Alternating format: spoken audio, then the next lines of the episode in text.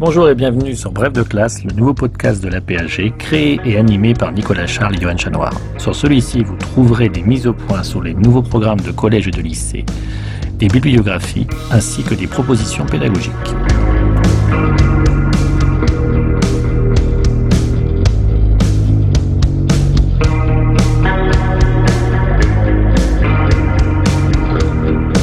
Bref de classe, une émission en deux parties. Tout d'abord, une présentation par un spécialiste des grands enjeux du thème au programme, puis ensuite un personnage et un document représentatif de la période. Document que l'on peut télécharger sur aphg.fr et le réutiliser en classe.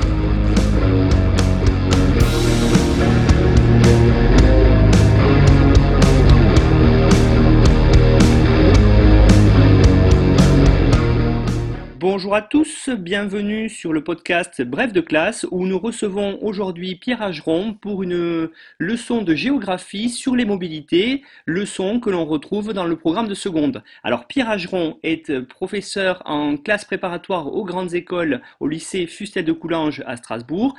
Il est agrégé de géographie et il va donc nous présenter euh, à la fois sur le fond mais aussi sur la forme tout ce que l'on peut dire ou en tout cas évoquer dans la leçon sur les mobilités. Bonjour Pierre.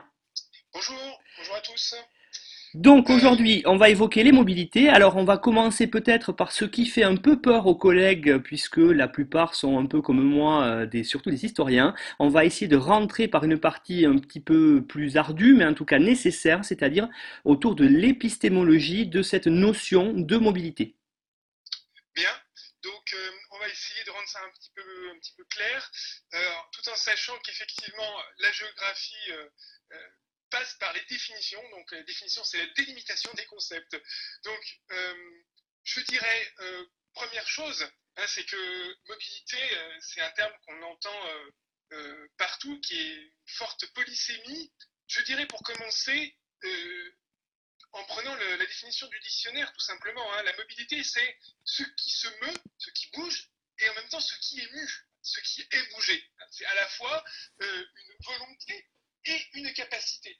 Elle concerne euh, tout aussi, bien les individus et les groupes, et c'est ainsi que, en géographie, les mobilités euh, ont été finalement un transfuge d'un concept sociologique. hein. On parle bien de mobilité sociale, par exemple. hein. Donc c'est toute aptitude à accomplir ou à subir un certain nombre de changements euh, d'ordre social ou physique. Euh, et donc, comme le dit euh, ici Michel Lusseau dans L'homme spatial, elle traduit, la mobilité traduit la nécessité de résoudre le problème gé- gé- géographique fondamental de la distance, le fait qu'une réalité ne se trouve pas au même endroit qu'une autre, et comment donc l'atteindre? Et c'est ainsi que on voit déjà la première connexité possible avec le terme de mobilité, c'est-à-dire le- l'enjeu de l'accessibilité aux biens, aux services et aux personnes.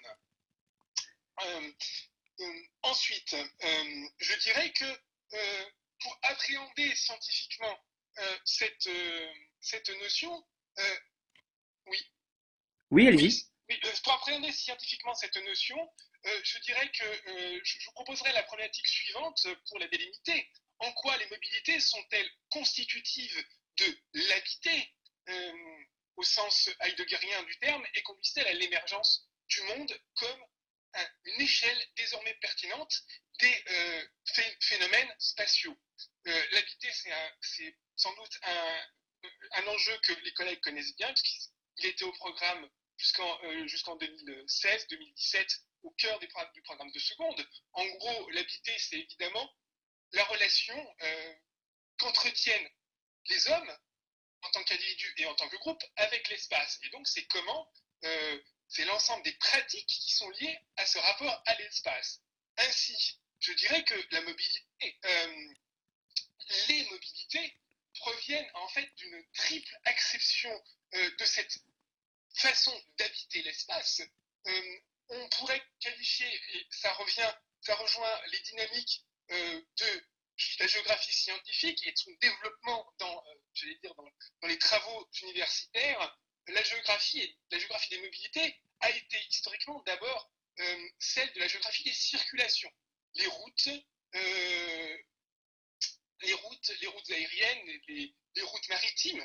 Hein. donc c'est Roger Capotret qui en 1954 a, par exemple, fait un manuel sur la géographie des circulations. Hein. donc c'est une géographie descriptive.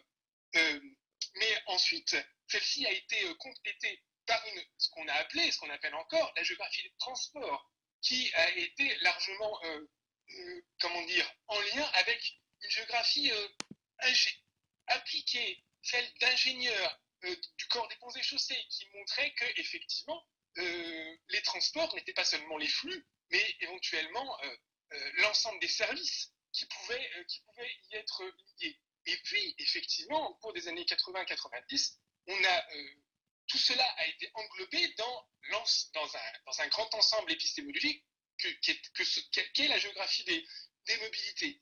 Hein, euh, et donc, en ce sens, la géographie des mobilités est devenue un concept qui, pour un temps, fait consensus pour servir de fondement à la recherche. Hein, et, donc, euh, les mobilités, euh, les personnes comme les marchandises, mais aussi les villes, si l'on suit, par exemple, le livre d'Alain Musset sur les villes nomades en Amérique centrale au XVIe, XVIIIe siècle, eh bien, tout ceci peut potentiellement être mobile.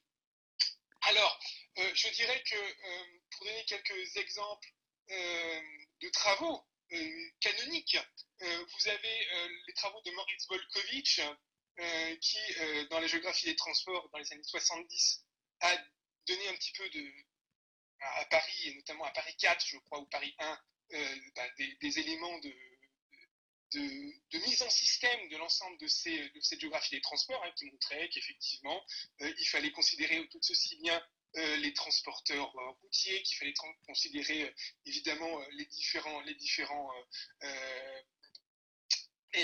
c'est une géographie quantitative hein, sur les flux qui étaient liés à ces déplacements. néanmoins, ensuite est venu le temps de la géographie des mobilités. c'est celle qui est défendue encore actuellement par, par Jacques Lévy, qui montre qu'effectivement la mobilité est au cœur de nos, euh, de, du processus d'urbanité. Hein, et donc, par exemple, aussi Georges Amar, qui, qui a été un des directeurs de la prospective à la RATP, qui a montré qu'effectivement la mobilité s'effectuait selon des principes d'adhérence hein, et donc de plus ou moins grande euh, facilité de rapport à la ville. Puisque, par exemple, la marche est euh, la mobilité la plus ancrée dans la ville et donc la plus ancrée au territoire, alors que les mobilités aériennes, évidemment, euh, ne dépendaient officiellement, en tout cas physiquement, euh, sur le plan terrestre, que d'un point de départ, qui est un, qui est un aéroport, et d'un point d'arrivée, qui, est un autre aéroport, avec une, une adhérence euh, terrestre beaucoup, beaucoup moins forte, évidemment. néanmoins, ce qui a mis au goût du jour encore davantage cette, géographie des mobilités, c'était que, justement, contrairement à la géographie des transports qui est très liée à l'action de l'État et à la planification, euh, cette géographie des mobilités euh, a, émergé en tant qu'objet scientifique lorsque l'État euh, s'est vu en crise, en tout cas en crise de planification. Hein, et donc, comme le disent Stephen Graham et, Simon Marvin, lorsqu'on a assisté à un urbanisme de l'éclatement, Splintering Urbanism, qui a été un bouquin qui a été écrit, enfin, qui a écrit en 2001. Euh, et donc, désormais, euh, par ce champ des mobilités, on euh, regroupe l'ensemble de ce qui se rapporte au champ des déplacements, à la fois transport, tourisme et migration.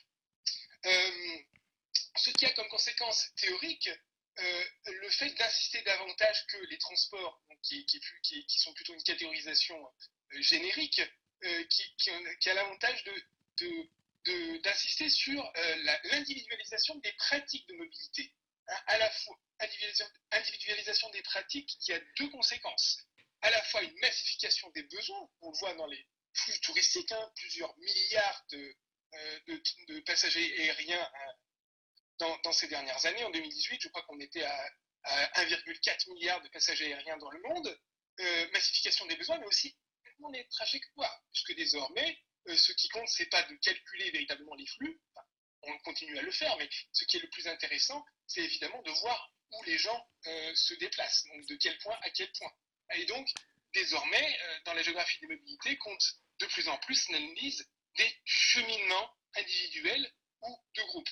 et donc là, par exemple, pour citer un, exemple de recherche récente, c'est les travaux de Luc Wazinski qui montrent dans la ville 24 heures sur 24, qui montrent comment la métropolisation, un terme qui vous est déjà familier dans les brèves de classe, combien la métropolisation a permis l'éclatement des différents motifs et des différents types de mobilité.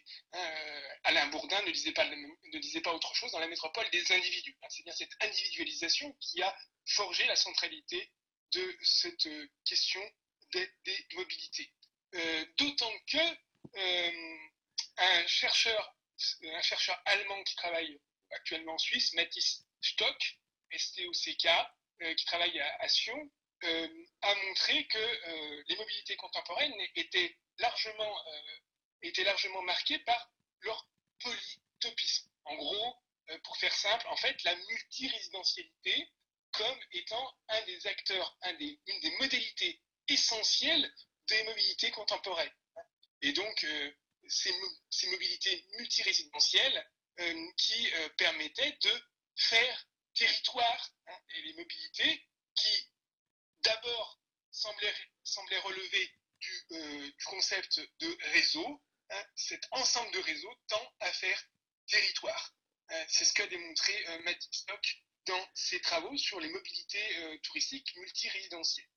Euh, et donc, en cela, ces mobilités interrogent, les, concepts, les concepts, des couples de concepts, réseau-territoire. Hein, il faudrait relire effectivement dans ce, cadre-là euh, ce qu'ont dit Denis Pumin et Jean-Marc Hoffner dans le bouquin euh, désormais classique Réseau et territoire, euh, paru aux éditions de l'Aube en 96, mais aussi permet de, réfléchir au couple théorique de la continuité-discontinuité, ou de la topologie-topographie, hein, ou de façon plus simple, du rapport entre étendue spatiale, territoire et réseau. Euh, en cela, les mobilités interrogent la dialectique euh, connexité-contiguïté euh, et proximité-distance.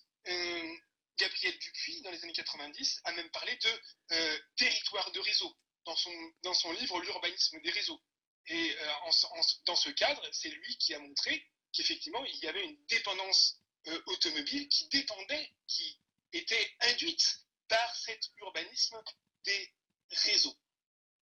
Alors justement, euh, Pierre, moi, il y a quelque chose que je trouve intéressant avec les élèves au niveau des mobilités, c'est de voir désormais, et c'est ce qui se fait de plus en plus dans cette géographie des mobilités justement, euh, les représentations des distances et du temps. Hein, cette notion de distance-temps. Est-ce que vous pourriez la développer un petit peu? Parce que c'est vrai qu'aujourd'hui... On, y arrivait justement. Euh, c'est Jean Livreau dans, son, dans son bouquin de la, de la lenteur homogène et la rapidité la rapidité différenciée qui a permis euh, de mettre en carte un petit peu cette, euh, cette notion de distance-temps.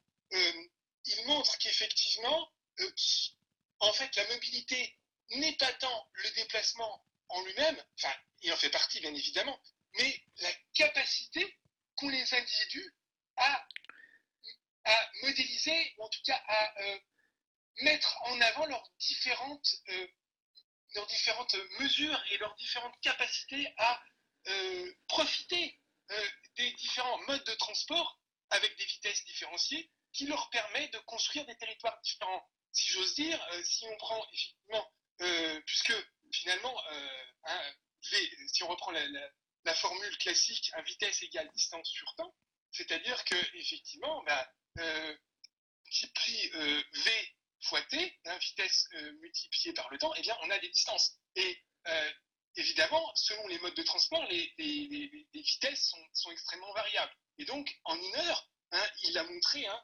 euh, en une heure, il a montré à partir de Rennes, par exemple, en, une heure, eh bien, on estime que on estime que une personne, un individu peut, bon an, mal an, faire 4 ou 5 km dans toutes les directions alors que s'il prend un TGV, ben, euh, évidemment, il en fera 300 ou 320, mais euh, il sera condamné, j'allais dire, à euh, ne faire que, ne faire que Rennes, Rennes Paris, Rennes Paris et j'allais dire presque Strasbourg, Rennes Strasbourg en 3 heures de temps. Et donc finalement, il n'y aura qu'un seul, il n'y aura que des axes Et donc, c'est en cela que les représentations de l'espace-temps, finalement, confinent, euh, ou en tout cas restreignent, hein, la vitesse tend à restreindre les capacités d'accès à un territoire qui serait isochrone, c'est-à-dire qui serait isotrope, hein, comme vous voudrez, c'est-à-dire qui serait euh, euh, uniformément accessible. Désormais, la vitesse tend à privilégier certains axes, certains lieux, et donc à les faire fonctionner davantage en réseau. pour les représentations, hein, je dirais que pour les, pour les élèves, effectivement, l'objectif, c'est peut-être de, de, faire créer une carte mentale, hein, c'est des travaux de Stephen Gould déjà dans les années 80, pour montrer éventuellement quels sont les espaces qui leur sont plus ou moins familiers, hein, qui, et avec quel mode de transport ils peuvent être, ils peuvent être éventuellement atteignables et selon quel durée et selon quelle fréquence. Puisque, évidemment, euh, la capacité d'atteinte d'un lieu dépend évidemment du mode de transport considéré, mais dépend aussi du service qui est euh, associé. C'est-à-dire qu'effectivement, euh, bien, vous, pouvez, largement, enfin, vous pouvez faire du Paris-Limoges en, train, sauf que bon, bah, vous avez un à deux trains, deux allers-retours par jour alors que sur un Paris-Lyon, vous allez avoir euh, un train toutes les demi en heure de pointe. Donc, de fait, la capacité d'accès aux différents lieux est très fortement corrélée à la qualité et à la fréquence du service ainsi représenté. Et donc, euh, ça modifie également euh, l'espace vécu tel que défini par Armand Frémont et, Antoine Bailly, hein, c'est-à-dire un espace qui peut paraître du quotidien si l'on considère que les nafteurs à longue distance, euh, les Lyonnais qui seront à, Paris ou les Marseillais qui seront à Paris euh, le prennent tous les jours. C'est presque euh, des TGV de banlieue, comme on peut le dire, comme on peut le voir sur Twitter, mais en même temps, sur le, sur le Paris-Limoges ou, le, ou le Paris, ou le, ou le, je sais pas moi, le, Nice-Bordeaux, on, peut plus difficilement imaginer que sont des trajets du quotidien. Donc, eh bien, effectivement, les types, les types de, les types de transport aussi influent, euh, et les trajets aussi, les différentes origines destination influent sur le type de euh, trajet potentiellement, euh, j'allais dire, intégrable dans la vie quotidienne. Et c'est en cela qu'on passe d'un trajet, trajet du quotidien et à un trajet hors du quotidien, ce qui va nous amener effectivement aux, régions, aux questions touristiques, mobilité touristique.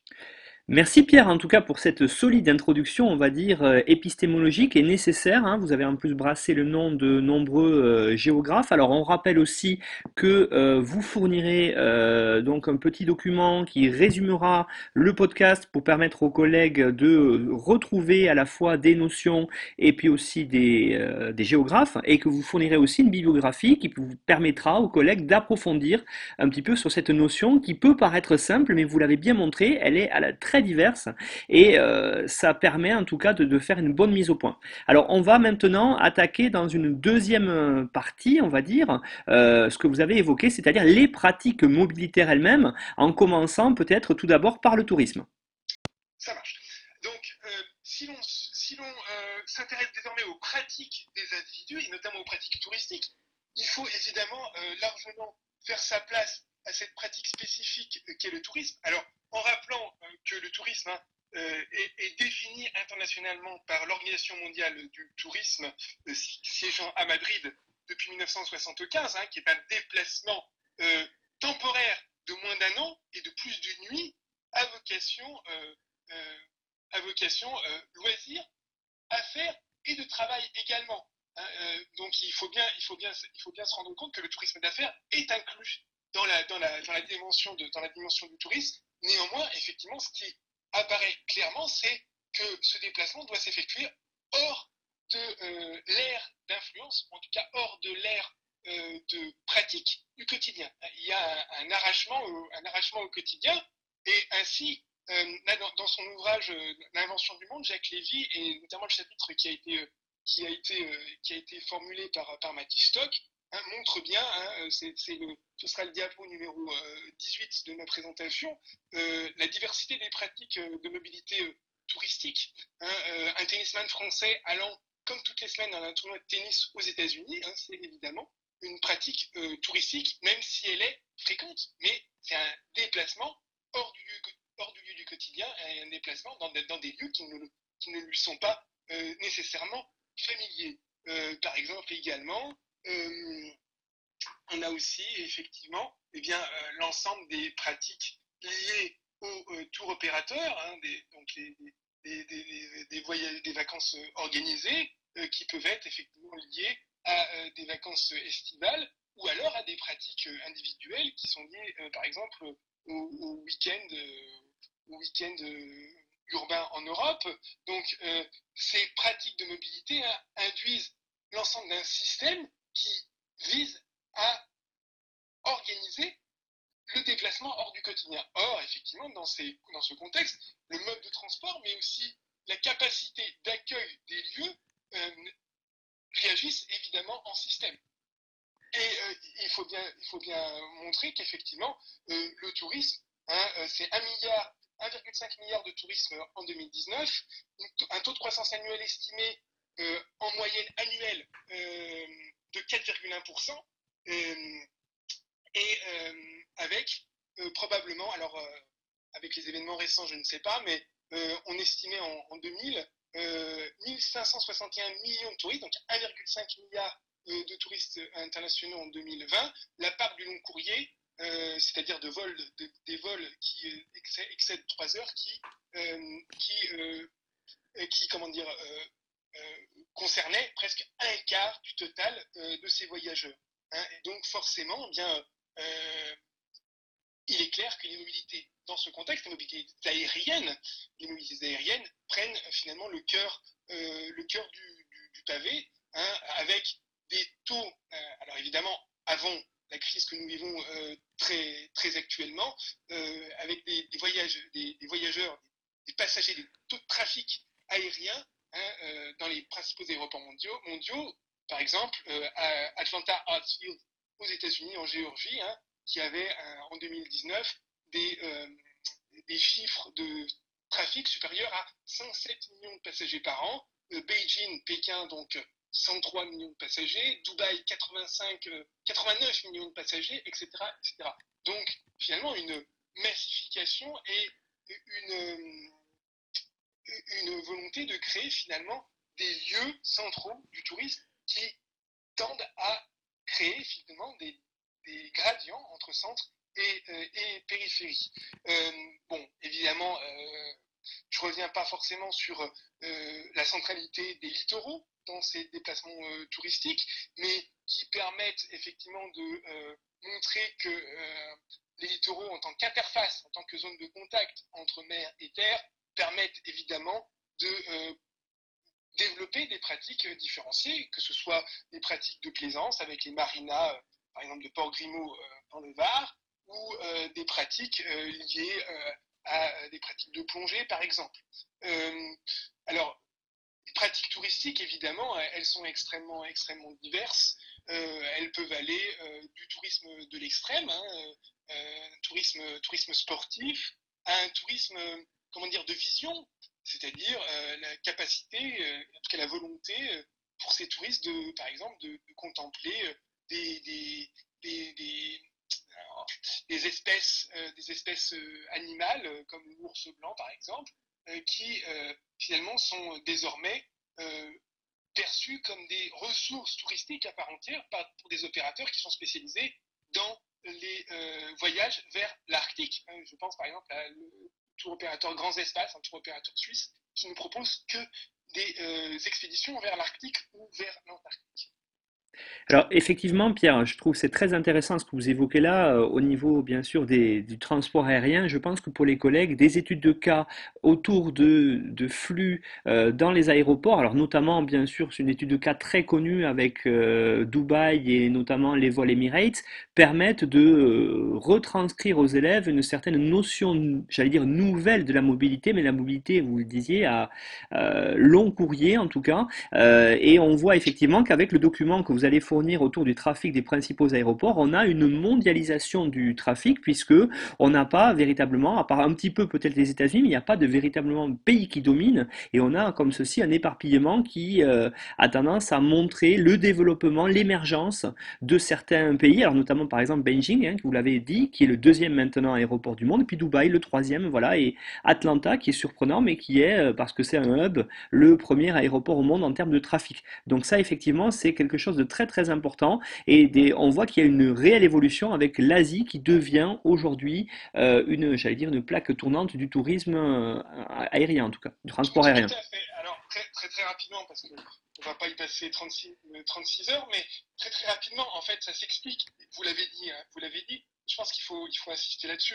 les Américains, de toute façon, dans l'organisation de leur, de leur réseau aérien, ont été toujours en avance, puisque dès 1978 et l'ère Deregulation Act hein, qui a euh, permis la libéralisation du ciel, c'est les premiers à avoir adopté ce fameux système de hub and spokes, hein, de noyeux, euh, noyaux et rayons, hein, et rayons, qui permettent d'organiser les flux dans une logique de rabattement puis redistribution. Et c'est ainsi qu'effectivement Atlanta, qui euh, finalement est au cœur euh, même si la ville en elle-même n'est pas la ville mondiale comme New York puis Chicago, mais euh, la ville était suffisamment proche des principaux euh, bassins de consommation pour finalement permettre à Delta Airlines de concentrer puis de redistribuer ces, flux vers l'ensemble des États-Unis d'abord, puis vers le, monde entier. Hein. et en fait, ce système de hub and spoke a été repris par l'ensemble des compagnies, que ce soit européennes, Lufthansa à Francfort, Air France évidemment à Roissy, euh, mais il y en a beaucoup d'autres, et euh, finalement a permis de diffuser ce, modèle-là. Pour euh, Dubaï, c'est un peu la même chose, sauf que évidemment, Dubaï ne réfléchit plus à l'échelle nationale comme Delta ou à l'échelle même continentale comme, comme Air France, mais à l'échelle véritablement mondiale, puisque avec les, nouvelles, les nouveaux appareils, Dubaï s'est fait une stratégie de, en fait, de one, one, step to the world, c'est-à-dire, en fait, eh bien, désormais, vous pouvez vous pouvez euh, accéder à l'ensemble des points terrestres euh, depuis Dubaï, puisque eh bien, euh, bon, bah, c'est 15 heures de vol ou 16 heures de vol vers l'Australie, c'est 17 heures de vol vers l'Amérique du Sud, c'est 7 heures de vol vers, vers l'Europe et c'est une douzaine d'heures de vol vers les, vers les États-Unis. Donc, en fait, aussi, la, croissance de Dubaï est accompagnée par les évolutions technologiques et par les évolutions technologiques euh, des, appareils eux-mêmes, euh, beaucoup plus euh, résistants en termes de rayons d'action et beaucoup moins gourmands en termes de, en termes de kérosène par passager par kilomètre. Et tout cela, effectivement, a permis de favoriser effectivement, ces, ces, ces, lieux, ces lieux de relais, hein, puisque Dubaï, finalement, est passé d'une stratégie de port de commerce euh, euh, sur, la, sur la route des Indes, finalement, un truc assez classique du 19e siècle, à euh, finalement une réinvention, mais du même type, pour, pour l'aérien. Bien. Alors oui, effectivement, hein, comme vous le dites, c'est véritablement le, les mobilités nouvelles hein, avec l'aérien qui ont euh, été une des raisons du décollage euh, de, Dubaï. Euh, là-dessus, avec la, compagnie Emirates qui, à force publicité, notamment dans les grands clubs de football, et ça les élèves connaissent bien en général, notamment les maillots du, PSG pendant longtemps, ça a permis de, de, faire de cette ville une vitrine véritablement des, des Émirats et une vitrine qui est due en grande partie à, son, à sa position géographique dans les mobilités nouvelles. Alors j'aurais aimé maintenant, Pierre, qu'on évoque euh, des mobilités spécifiques qui sont dues euh, à autre chose que le tourisme, qui sont dues aux migrations. Et si vous pouvez d'abord rappeler un petit peu ce que ce sont les migrations et puis euh, développer là-dessus. Alors, les migrations, ce sont évidemment des déplacements de population hors de, hors de son, enfin, qui peuvent euh, finalement des, migrations qui sont de longue durée, puisque euh, évidemment la, différenciation euh, entre tourisme et migration sont une, différenciation, temporelle. Moins d'un an, on est encore considéré comme touriste, plus d'un an, on est considéré comme migrant. Donc évidemment, il y a là en relation avec un projet de vie spécifique. projet de vie qui peut être une migration de type évidemment visant à fuir des conflits. Hein. Évidemment, c'est une migration, c'est euh, euh, de guerre, migration euh, forcée, mais aussi ça peut être des migrations choisies, qui peuvent être soit liées à, à des mobilités de travail, des migrations de travail, soit liées à des migrations qu'on peut appeler, qu'on peut qualifier de résidentielles, y compris lorsqu'on ne change pas d'État, mais lorsqu'on change de lieu de résidence à l'intérieur même d'un État. Et c'est ainsi qu'effectivement, l'INSEE nous montre que les littoraux, notamment les littoraux de l'Ouest, euh, bénéficient d'une très forte euh, attractivité par l'immigration résidentielle au détriment de l'île de France et des régions du Nord-Est. Euh, mais néanmoins, ce que nous apprennent également les sociologues comme Alain Tarius dans les nouveaux cosmopolitismes, et, son équipe de migrantaires à Poitiers, de l'UMR migrantaire à Poitiers, c'est que l'immigration, notamment dans les pays des Suds, puisque en fait il ne faut pas se leurrer non plus, l'immigration, contrairement à ce qu'on peut penser, ne concerne que 3 à 4% de la population mondiale en, euh, de façon très très très très large et concerne d'abord et avant tout des migrations de proximité. Euh, des migrations de proximité, euh, je pense par exemple à des migrations bah, justement entre Syrie et Liban, Syrie, Turquie ou Inde, Pakistan, hein, donc des, des, migrations qui sont pas, qui sont évidemment liées à des types de mobilité euh, la route, euh, à pied, etc., mais qui ne sont pas forcément liés à des migrations à, longue distance. Et, ce d'autant plus que, les, que, les, que, les, que, la mobilité liée aux migrations, euh, comme le montre par exemple Dana Diminescu dans, son, dans, ses travaux sur les, mobilités, sur les migrations roumaines, par exemple, en Europe de l'Ouest, elle montre que eh bien, pour migrer, il, faut, il, y a, la nécessité d'un capital culturel, social et économique préexistant. Il faut en fait une habituation progressive à la migration. Hein. Il y, a, effectivement plusieurs types, plusieurs degrés de, d'arrachement à, la, terre d'origine. Hein. et donc, euh, on estime qu'effectivement, c'est pour cela qu'on estime que euh, en plus, les, migrations, les migrations et l'émigration d'un seul mot s'effectuent davantage en plusieurs générations, hein, avec un passage vers justement des communautés euh, des communautés, euh, communautés nationales qui permettent de finalement faire un sas entre les, différentes, euh, entre, entre les différents types de migration.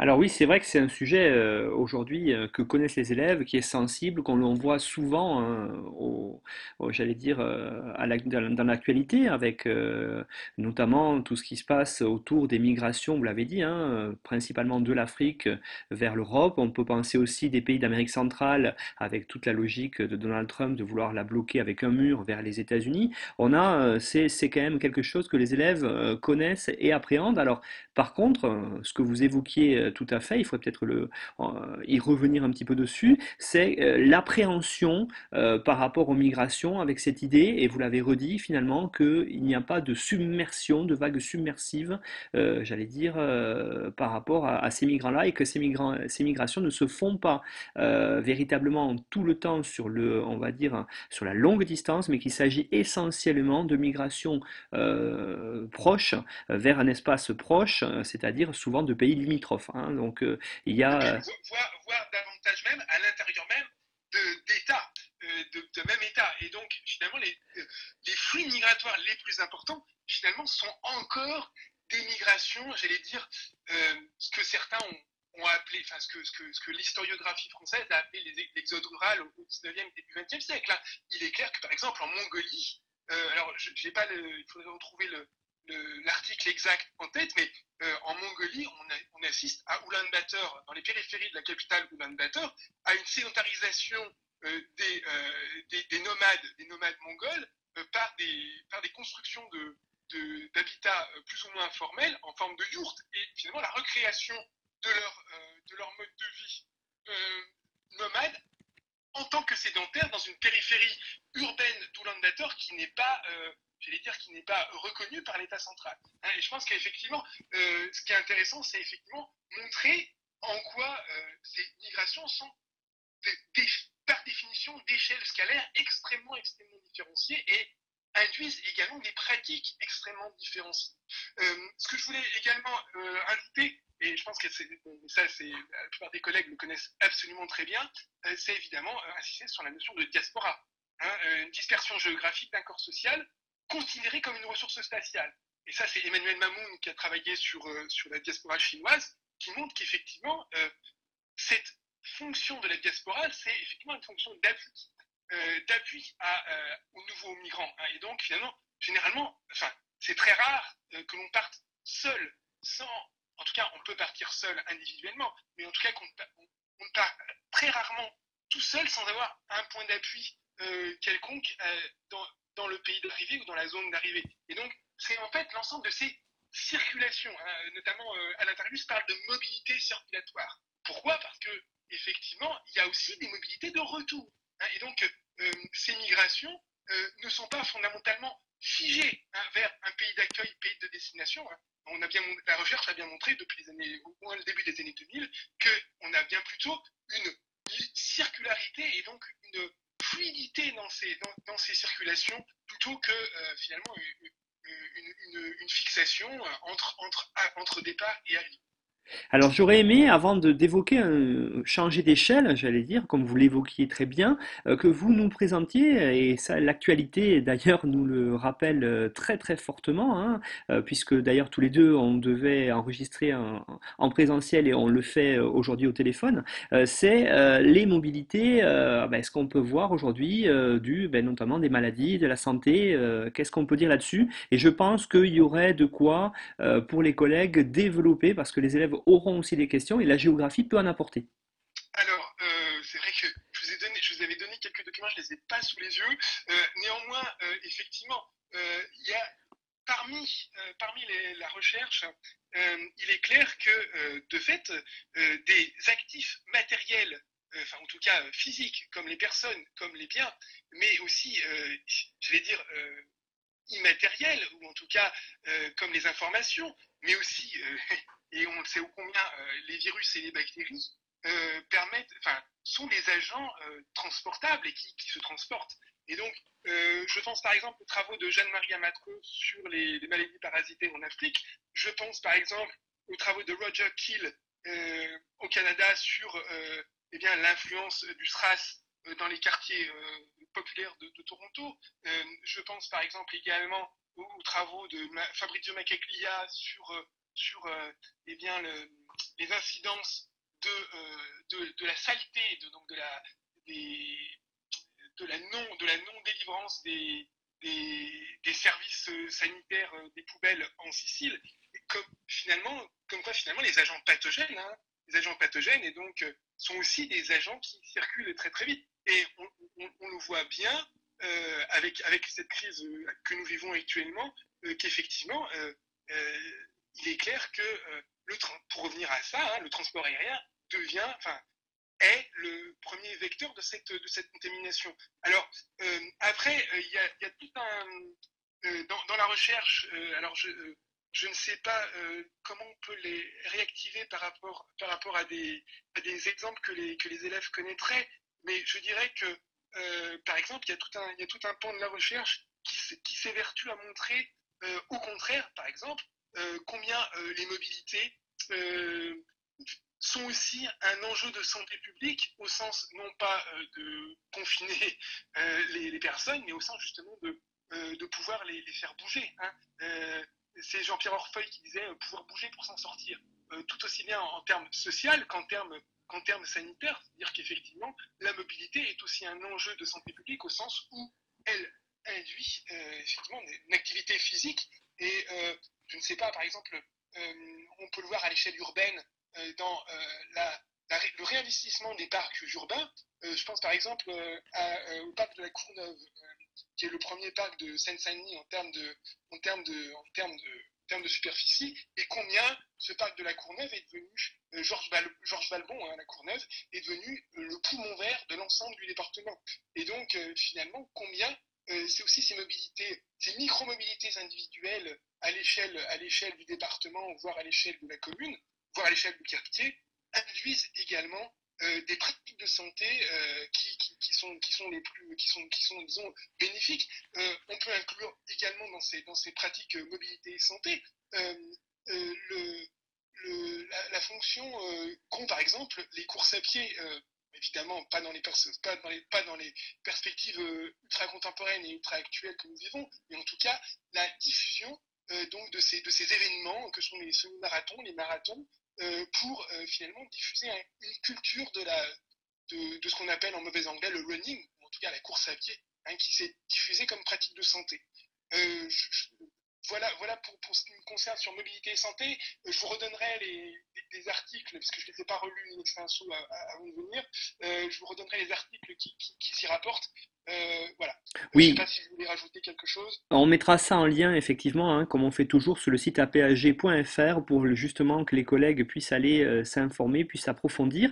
Et je, vous avez euh, fait la transition avec la suite. J'aurais aimé justement que vous parliez des mobilités peut-être plus quotidiennes, en tout cas qui changent d'échelle, celle de l'échelle urbaine, en montrant que, parce que c'est celle qui souvent concerne les élèves dans leur quotidien. première chose, toujours un truc de définition, mais les, géographes sont souvent des maniaques de les définitions. Euh, souvent, on entend les élèves, hein, les étudiants, hein, euh, parlent de euh, migration pendulaire. Bon, bon, mais je suis persuadé que les, collègues font, parfaitement la distinguo et essayent d'enlever de, ça de la tête, mais effectivement, parlons, parlons de mobilité pendulaire. Hein. Migration, c'est bien une, une, mobilité qui est supérieure à un an. Et lorsqu'on fait des domicile-travail, évidemment, hein, vu les circulations, on parle évidemment beaucoup plus de mobilité euh, pendulaire ou de mobilité urbaine que de migration. Donc, pourquoi Évidemment, fondamentalement, la ville, la ville, c'est, euh, pour reprendre les termes de, Jacques Lévy et de Michel Lussot dans leur dictionnaire de, la géographie et de l'espace des sociétés, la ville, fondamentalement se définit comme la maximisation de la coprésence, c'est-à-dire en fait à la fois sur la densité, mais évidemment aussi sur la diversité euh, des personnes et des fonctions. Et dans ce cadre-là, euh, la ville est fondamentalement le lieu, de l'échange. Et donc c'est pour cela que les villes, par définition, sont les lieux de mobilité à courte à moyenne distance, et donc des mobilités quotidiennes. je dirais que on voit que ces mobilités quotidiennes, euh, urbaines euh, eh bien, euh, sont davantage diversifiées qu'auparavant, puisque les mobilités, par exemple, de travail, domicile-travail, alors, c'est des chiffres un peu vieux qu'il faudrait mettre, qu'il faudrait, qu'il faudrait remettre au goût du jour dans, les travaux, par exemple, de, l'INSEE, la Direction générale des entreprises. Je ne sais pas, je, pense qu'on peut trouver ça de façon plus, récente, mais j'ai pas, j'ai pas réussi à les trouver. Euh, euh, par exemple, entre 1982 et 1994, donc sur 12 ans, les euh, mobilités pour motifs de travail ont augmenté uniquement de 2%, alors que les mobilités pour les achats, par exemple, ont augmenté sur la même période de 13%, ou les mobilités pour voir les relations, les relations familiales ou les relations amicales ont augmenté de 33%. Donc, finalement, évidemment, quand on parle de migration, de mobilité plutôt, de mobilité urbaine, il, ne faut surtout pas euh, le restreindre à des mobilités justement de domicile de travail, ce que font euh, souvent pas mal, euh, pas mal d'élèves, hein. il faut bien l'avouer. et donc, fondamentalement, ça rappelle, ça rejoint un concept qui a été formulé dès les années 60 par Henri Lefebvre, de droit à la ville, un sociologue marxiste, Henri Lefebvre, hein, qui montrait que finalement, c'est bien la diversité des motifs de déplacement qui construit la citadinité et donc l'urbanité. Euh, ainsi, euh, finalement, euh, les mobilités, qu'elles soient urbaines ou non, sont à la fois sont très fortement liées, comme vous l'avez dit et comme on l'a répété, au désir de mobilité, au désir varié de mobilité, mais aussi à, sa capacité de mobilité et à son potentiel, à, sa potentielle actualisation. il faut bien insister sur la variabilité euh, des échelles hein, et des temporalités, mais aussi montrer que euh, les mobilités sont aussi un effet de leur euh, un effet déformant ou en tout cas un effet révélateur des différentes disparités, voire différentes inégalités spatiales. le géographe Jean Livreau de, de Rennes 2 parlant de même de classes mobiles, c'est-à-dire celles qui ont les moyens à la fois cognitifs, physiques et économiques de maîtriser l'ensemble des possibilités que leur offrent hein, euh, à la fois, les, à la fois les, modes de transport, mais aussi éventuellement les, différentes, différents réseaux euh, qui, soient, euh, justement à distance ou, à proximité. Donc c'est en cela que les mobilités urbaines et, notamment sont finalement extrêmement révélateurs et révélatrices de, ces différentes, différentes inégalités spatiales, et on le voit d'ailleurs dans la répartition des différentes lignes de transport urbain, hein, où finalement la concentration des lignes de tram ou de, ou de bus dans, dans les zones centrales ou péricentrales des villes ont un effet effectivement extrêmement discriminant par rapport à des, euh, à, des, à des, périphéries euh, plus éloignées. Et c'est bien tout l'enjeu ici, par exemple, et je pense qu'on peut l'introduire ici, hein, l'enjeu, pour, notamment pour les collègues franciliens, l'enjeu, l'enjeu du Grand Paris. Hein, c'est-à-dire qu'effectivement, le Grand Paris permet, ou en tout cas, euh, dans sa, dans sa visée initiale, aurait permis de rééquilibrer hein, ces, ces, infrastructures et donc ces mobilités euh, de, de, de, grande banlieue à grande banlieue. C'est bien évidemment le fait que de d'atténuer ce différentiel de potentialité de mobilité entre Paris-Centre et sa banlieue, voire sa grande banlieue, qui fait tout euh, l'intérêt à la fois social, économique euh, et, j'allais dire de potentiel social, d'interaction sociale euh, du Grand Paris. Effectivement, Pierre, ce que vous évoquez, on rejoint là la question spécifique du thème 3 de seconde qui est sur la France et les mobilités, qui est mobilité, transport et enjeu d'aménagement. Aujourd'hui, le, les mobilités et leur gestion euh, à l'échelle d'une aire urbaine, c'est véritablement euh, un enjeu d'aménagement relativement important, comme vous le dites, parce que si un espace est, est, bien desservi par plusieurs types de mobilités différents, on a effectivement un, espace qui se développe et inversement. Et ça, les élèves, je pense, le voient bien, hein, surtout avec euh, peut-être si on, peut être euh, dans une banlieue, par exemple, on voit bien que dès le moment où elle est moins bien desservie, la banlieue a tendance à être un peu plus en crise que si elle est euh, beaucoup mieux desservie. J'aurais aimé, Pierre, en conclusion, sur cette thématique, je rappelle, hein, qui était pour le programme de seconde, des mobilités généralisées, que vous nous disiez un petit peu, que vous nous rappeliez cette approche multiscalaire qu'il faut avoir Alors, l'approche multiscalaire, euh, on, peut, partir euh, de plusieurs, facteurs. Je dirais que euh, ce qui est le plus évident, et c'est ce, qui, est le plus, j'allais dire, connu peut-être par les élèves, il est clair que, d'après après les travaux notamment de, Jacques Lévy et d'autres, désormais, Michel Husseau, le monde, par les mobilités, le monde advient en tant qu'échelle euh, pertinente d'analyse des déplacements. Ça, c'est tout à fait clair. Et donc, que euh, désormais, euh, si j'ose dire, l'effet de réseau, des réseaux aériens, ferroviaires, maritimes, qu'elles soient, soient, deux soient deux personnes, deux marchandises, d'informations, fait advenir l'échelle mondiale comme étant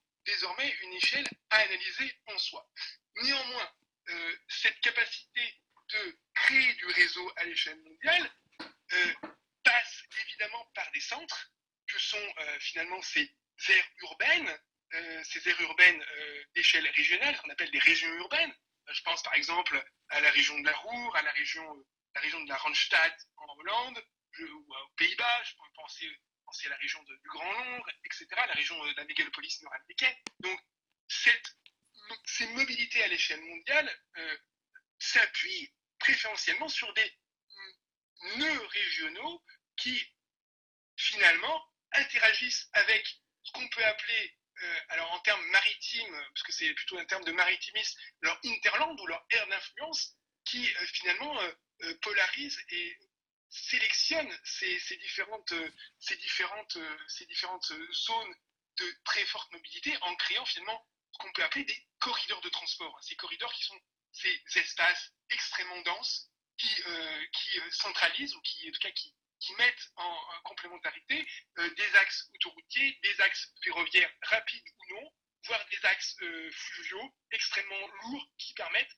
d'acheminer soit des passagers, soit des marchandises. Et donc, ça crée effectivement des écosystèmes régionaux qui finalement participent de ces mobilités mondiales.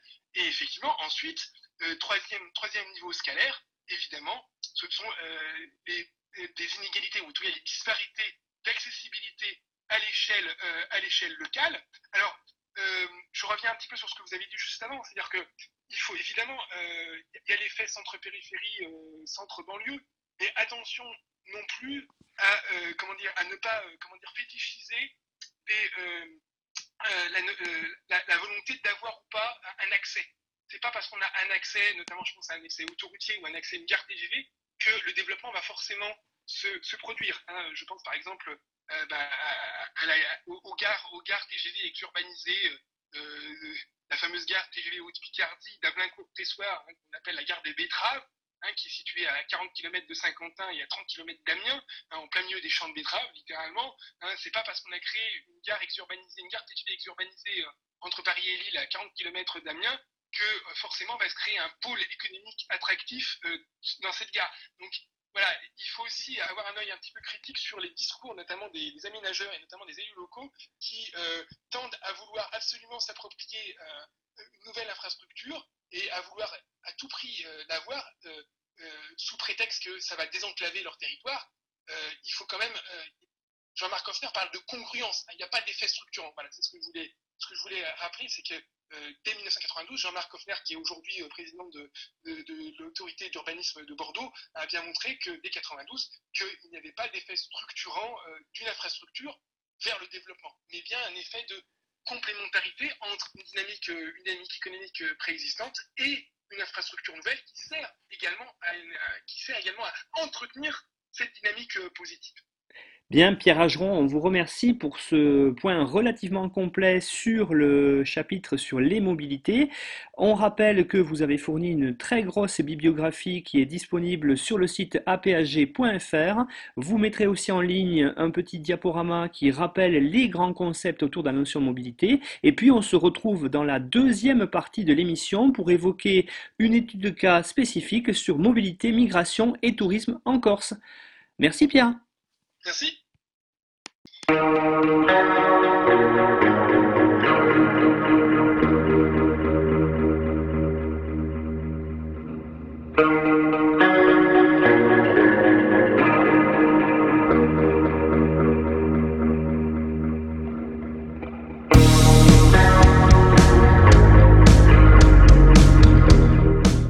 Retrouvez-nous sur Twitter, at brefclasse. Tout le contenu de l'émission, la bibliographie, les documents exploités par l'auteur sont disponibles sur le site officiel de la PAG www.apag.fr.